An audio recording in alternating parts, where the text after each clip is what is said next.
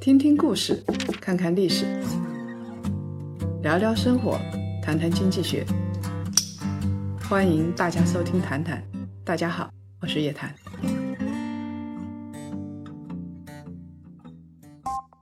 我们这一期啊，要讲讲苹果。身边的人换苹果手机的越来越少了，这到底是为什么？苹果公司每年都能够经历一次大考，保持了十几年的增长，原因到底在什么地方？苹果最新的大考失败了，它失败一次就完蛋了，这到底是为什么？巴菲特到底是以什么样的逻辑来投资苹果的？这一次股神有没有看走眼？今天啊，我们要来说说苹果手机曾经的高科技企业的样本。大家有没有发现，身边换苹果手机的人越来越少了？几年前用最新款的苹果手机发微博是一个挺牛的事情。我记得潘总发了条微博，下面显示来自 iPhone，评论的人都疯了，都在说：“哇，潘总，苹果最新款哎，啥时候买的？牛，真棒！”我都能够闻到电脑屏幕后面哈拉兹的味道。那个时候有个苹果最新款，比有一个 Air 包可是时尚多了。这说明你是一个科技达人。买苹果最新款是要连夜排队的，搭帐篷顶寒风。每一次苹果发新款都能够上财经新闻的头条。现在呢，一年不如一年，一天不如一天了。大数据告诉我们，一大半的苹果用户已经有三年没有换过 iPhone。美国有一半人用的是苹果手机，也就是说，一点五亿人用的是苹果。这一点五亿人里边的百分之四十一，六千两百万的人用的是 iPhone 六 S 或者是更老的机型。大家为什么不换苹果手机了？有人说是因为经济不好，老板没有给自己加工资，买不起。有人说啊，苹果手机不再酷炫了，新款跟老款看起来也没有太大的区别，没有必要换。现在多数苹果用户换手机理由让苹果公司想要哭。哦，no 比如说什么手机丢啦、屏幕碎啦、用惯了苹果啊，所以去买一只新手机。苹果耗尽脑油想出来的一些新的功能，防水、全面屏、Face ID，就是没有办法让人家去换苹果新手机。这就是苹果的软肋，没有什么东西可以保证 iPhone 的老用户去升级新手机，又不是游戏打怪，也不是什么大米小麦每天要吃，苹果不是必需品。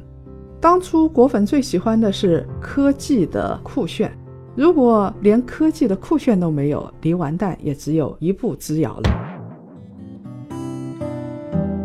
还有其他很不好的兆头，苹果居然在降价，它对于渠道的掌控力在下降。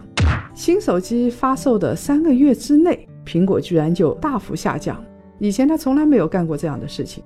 在去年十二月十九号的时候，拼多多的首页啊。挂出了一幅海报，iPhone 限时促销，iPhone X Max 最低的价格到了每台八千三百九十九块钱，每个人呢还可以领一份三百块钱的优惠券，实际价格是八千零九十九块钱，定价九千五百九十九的 iPhone 现在只卖八千零九十九块钱，一跌就跌了百分之十五，在拼多多的页面上一直有倒计时。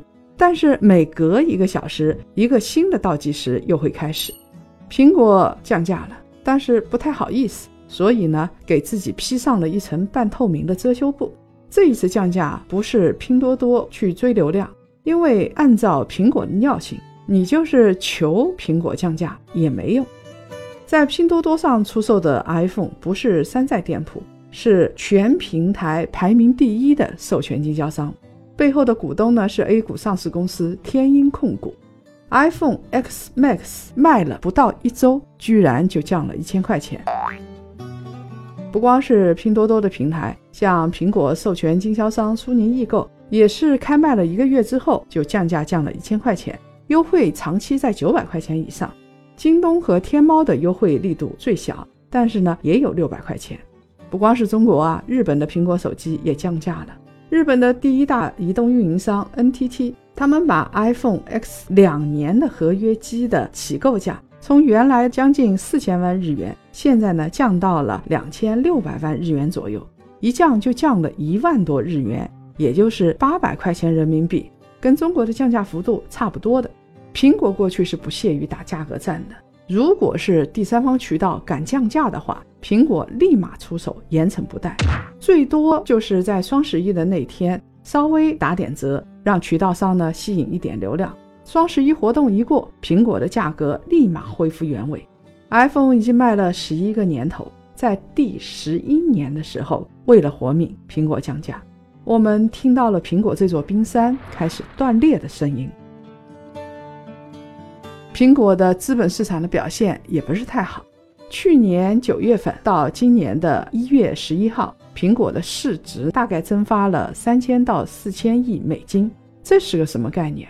阿里巴巴和腾讯的市值才三千九百亿美金左右，蒸发了将近四千亿美金，比京东、网易、美团、小米、Netflix、爱奇艺、特斯拉所有的公司市值的加总都要高。也就是说，苹果市值一降。那简直是地动山摇，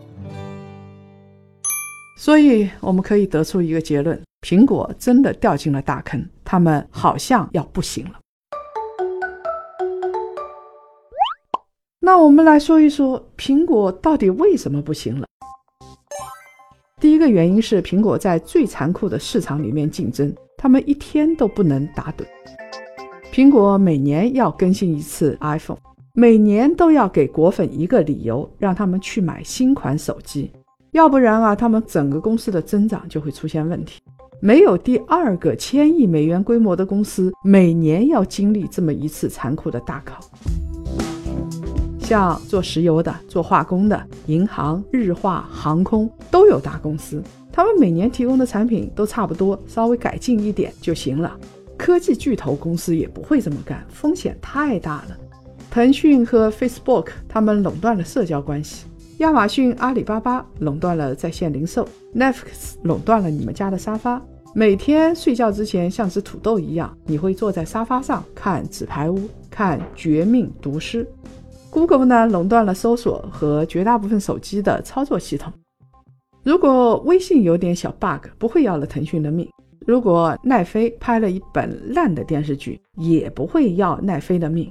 但是苹果就不一样了，但凡有一年苹果新品的销量下降了，大家就会怀疑这家公司的创新能力到底怎么样。每年要通过一次大考，考过了大家欢欣鼓舞，股价大涨；只要一次考不过，就人心惶惶。这可能是世界上最难的、压力最大的生意。Oh no！苹果呢，最近没有通过大考。在二零一八年十月一号，苹果的财报会议上。苹果宣布停止公布一个传统，这个传统已经延续了十八年。它不再公布各类产品具体卖了多少台。苹果终于颠覆了自己，当然是在一个很糟糕的情况下颠覆自己，连苹果自己都开始怀疑自己的增长前景。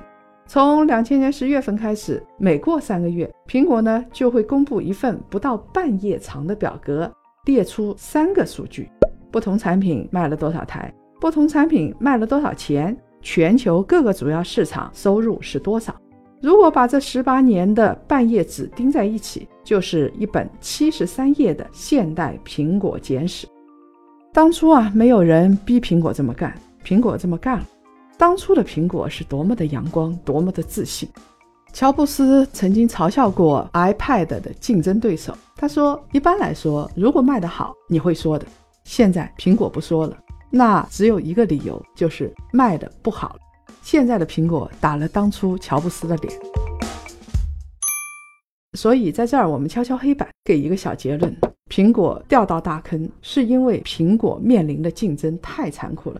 苹果必须要每年都通过大考。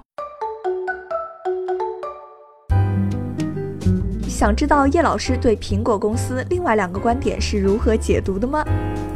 关注微信公众号“叶谈财经”，在即将上线的《谈书三》节目中收听完整版音频。